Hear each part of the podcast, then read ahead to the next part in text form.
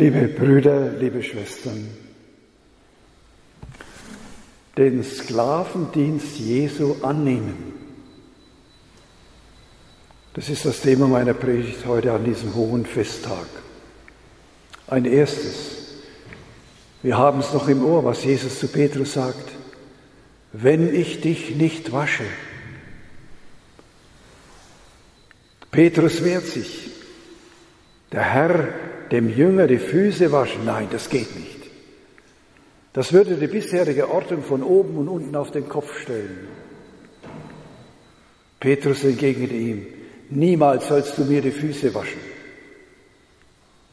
Jesus erwiderte ihm, wenn ich dich nicht wasche, hast du keinen Anteil an mir. Sich von einem anderen die Füße waschen lassen fällt uns schwer. Wir möchten nicht, dass jemand vor uns in die Knie geht. Wir möchten es deshalb nicht, weil wir auch nicht vor einem anderen in die Knie gehen möchten. So ist es gar nicht so einfach, jedes Jahr Gemeindeglieder in einer Pfarrei zur Fußwaschung zu gewinnen.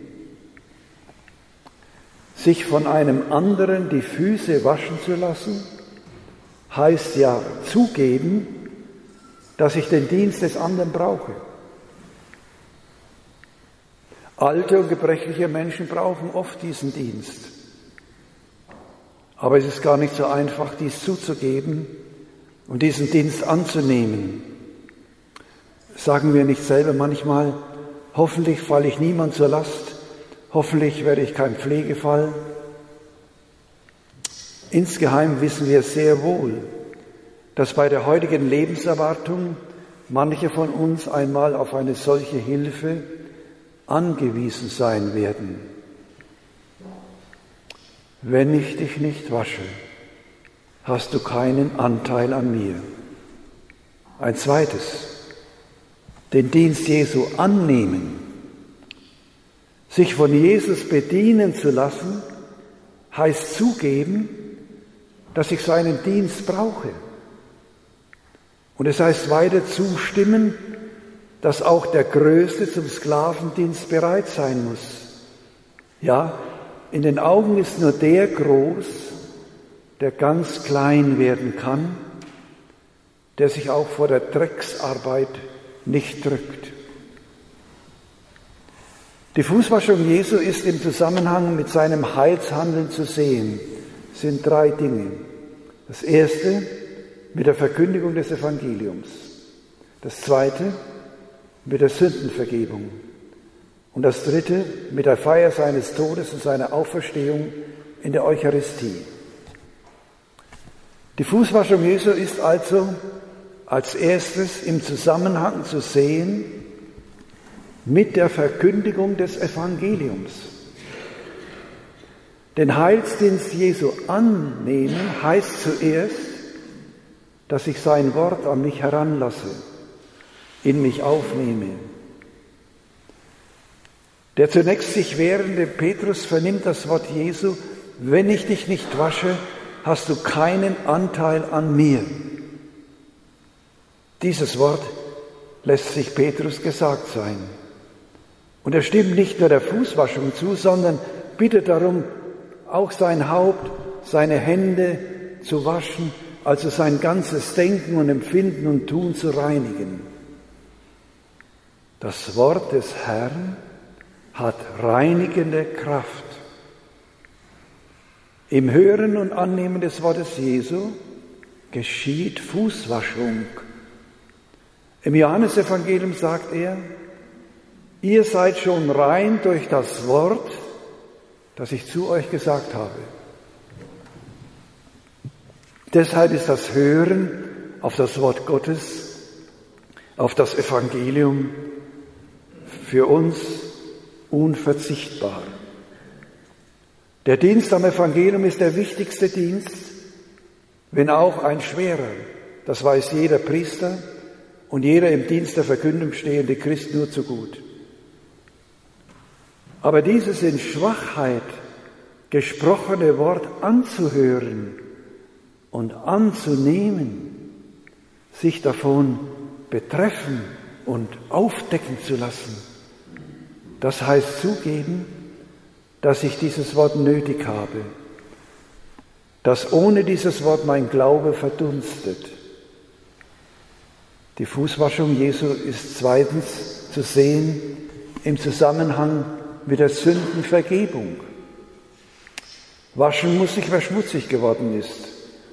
Aber das können wir ja normalerweise selbst. Abgewaschen werden nur noch die kleinen Kinder oder die Kranken. Kein Wunder, dass sich Petrus wehrt, denn er ist ein Mann im Vollbesitz seiner Kraft. Erst das Wort Jesu, wenn ich dich nicht wasche, hast du keinen Anteil an mir, stimmt ihn um. An Jesus und dem durch ihn von Gott geschenktem Heil bekomme ich Anteil, wenn ich mich von ihm waschen lasse, wenn ich also zulasse, dass er mich von dem Schmutz meiner Sünden befreit. Und dieses Waschen hat zum ersten Mal bei unserer Taufe stattgefunden und wurde an mir vollzogen. Darauf weist nämlich das Wort Jesu im heutigen Evangelium, wer vom Bade kommt, ist ganz rein. Aber im Lauf des Lebens macht jeder von uns auf der Straße des Lebens sich die Füße schmutzig und nicht nur die Füße. Das heißt, er befleckt sich mit Sünden. Sünden heißt immer Absonderung von Gott, vom Nächsten, von sich selber, von der Schöpfung. Immer dort, wo sich der Mensch absondert, fängt er an, sich der Sünde preiszugeben. Der Herr aber reinigt mich immer wieder, wenn ich die vielfältigen Möglichkeiten der Vergebung suche, besonders aber im Sakrament der Sündenvergebung in der heiligen Beichte. Ich habe in den letzten Tagen fast jeden Tag ein Beichtgespräch gehabt. Aber gestern kam ein Mitbruder zu mir und hat mir die Beichte abgenommen. Ich habe es also auch nötig, nicht nur er. Und ich kann mich selber nicht lossprechen, sondern ich muss mich von einem anderen Priester lossprechen lassen. Jeder von uns braucht die Lossprechung. Die Fußwaschung Jesu ist im dritten Teil zu sehen im Zusammenhang mit der Feier seines Todes und seiner Auferstehung in der Eucharistie.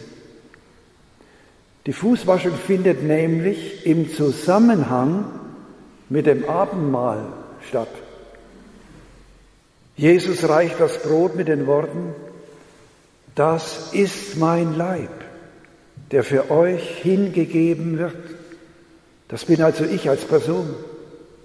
Und er reicht den Wein mit den Worten, das ist mein Blut, das Blut des neuen Bundes, das für euch und die vielen vergossen wird zur Vergebung der Sünden. In diesem Mal schenkt er sich also uns mit seinem erlösenden Tod am Kreuz. Deshalb haben wir auch am Anfang dieser Feier gebetet, im Kreuz ist Heil, im Kreuz ist Leben, im Kreuz ist Hoffnung. Es ist für mich unvergesslich schmerzlich, wie vor einigen Jahren eine junge, aus der Kirche ausgetretene Frau zu mir sagte, ich will nicht, dass jemand für mich gestorben ist.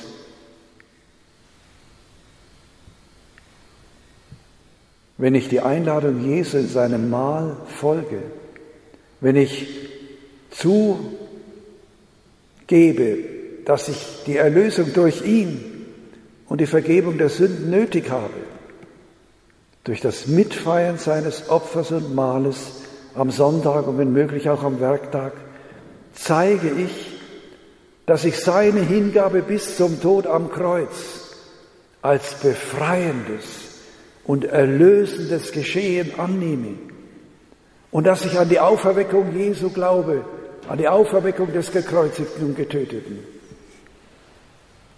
Indem ich in der heiligen Kommunion ihn mit seinem Tod und seiner Auferstehung in mich aufnehme, bekenne ich, dass ich das ewige Leben nicht aus mir habe, sondern dass es mir Gott durch Jesus schenkt. Durch den Dienst des Priesters, und damit bin ich beim letzten Punkt der Predigt, du der Herr diesen Sklavendienst an uns. Manchmal steht uns unser Stolz dabei im Weg, den Sklavendienst des Herrn anzunehmen. Manchmal einfach, weil wir ihn aus den Augen verloren haben. Aber weil wir wissen, dass er die Liebe ist und dass ihn die Liebe zu uns treibt, werden wir seinen Sklavendienst an uns als Heilsdienst gerne und dankbar annehmen. Zu diesem Dienst sind wir Priester geweiht und gesandt. Es ist unsere erste und wichtigste Aufgabe. Und ich erfülle diese Aufgabe seit 64 Jahren. Wenn wir diesen Dienst des Herrn annehmen, werden wir selbst zum Dienen an unseren Mitmenschen bereit. Und darum schließt das heutige Evangelium mit der Aufforderung Jesu, ich habe euch ein Beispiel gegeben, damit auch ihr so handelt, wie ich an euch gehandelt habe. Unser Dienst ist sicher zuerst hier bei uns gefordert, aber er soll auch das Ganze der Kirche und der Welt im Blick haben, also katholisch sein. Und in dem Gebetbuch von Radio Horeb, mit Gott fang an, will ich mit einem Gebet daraus schließen. Herr Jesus Christus, am Abend vor deinem Leiden hast du deine Kirche reich beschenkt. Du hast ihr als kostbares Vermächtnis die Eucharistie gegeben, die das ganze Geheimnis unserer Erlösung in sich birgt. Mit der Eucharistie hast du deiner Kirche das Priestertum geschenkt. Als gute Hirten sollen die Priester deinem Volk dienen. Sie nähren es mit deinem Wort und mit deiner Gegenwart, dass du uns in den Sakramenten schenkst. Herr Jesus, guter Hirte, wir bitten dich voll Vertrauen, schenke uns Priester als Arbeiter für deine Ernte. Rufe viele junge Männer in deinen Dienst, gib ihnen Mut und Kraft, zu deinem Ruf Ja zu sagen. Führe sie durch deinen Geist, damit sie ihrer Berufung treu bleiben.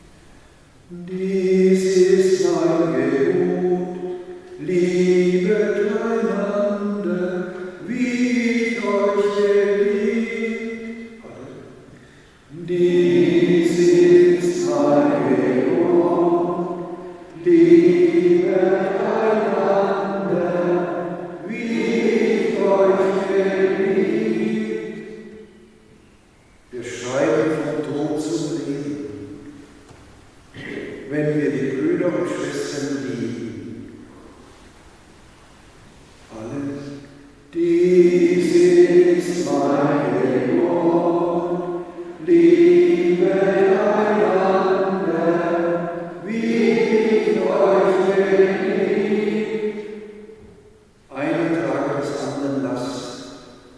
So werde der Christgesetz erfüllen.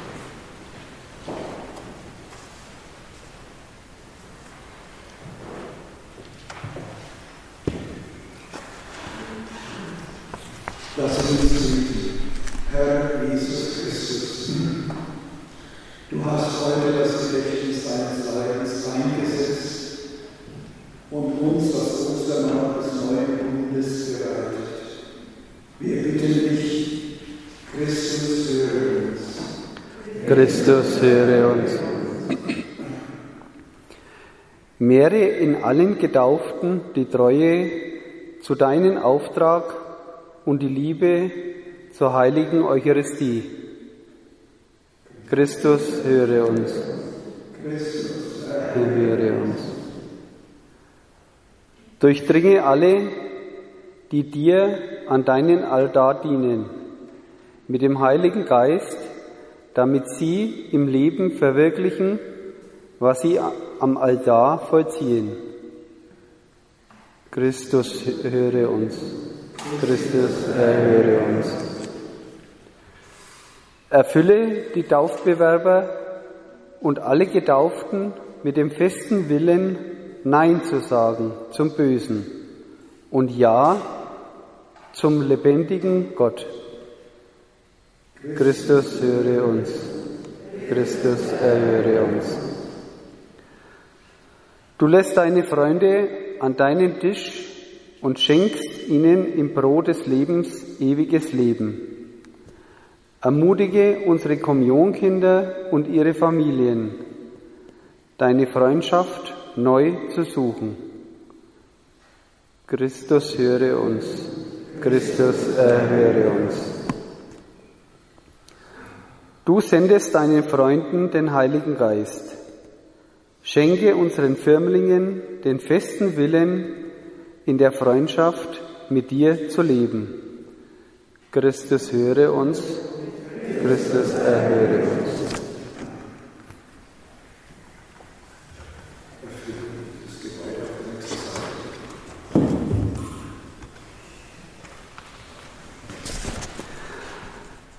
Erfülle unsere Gemeinde mit dem Geist, damit die Feier, deiner Opfer und Mahles für sie zur Quelle des Lebens wird.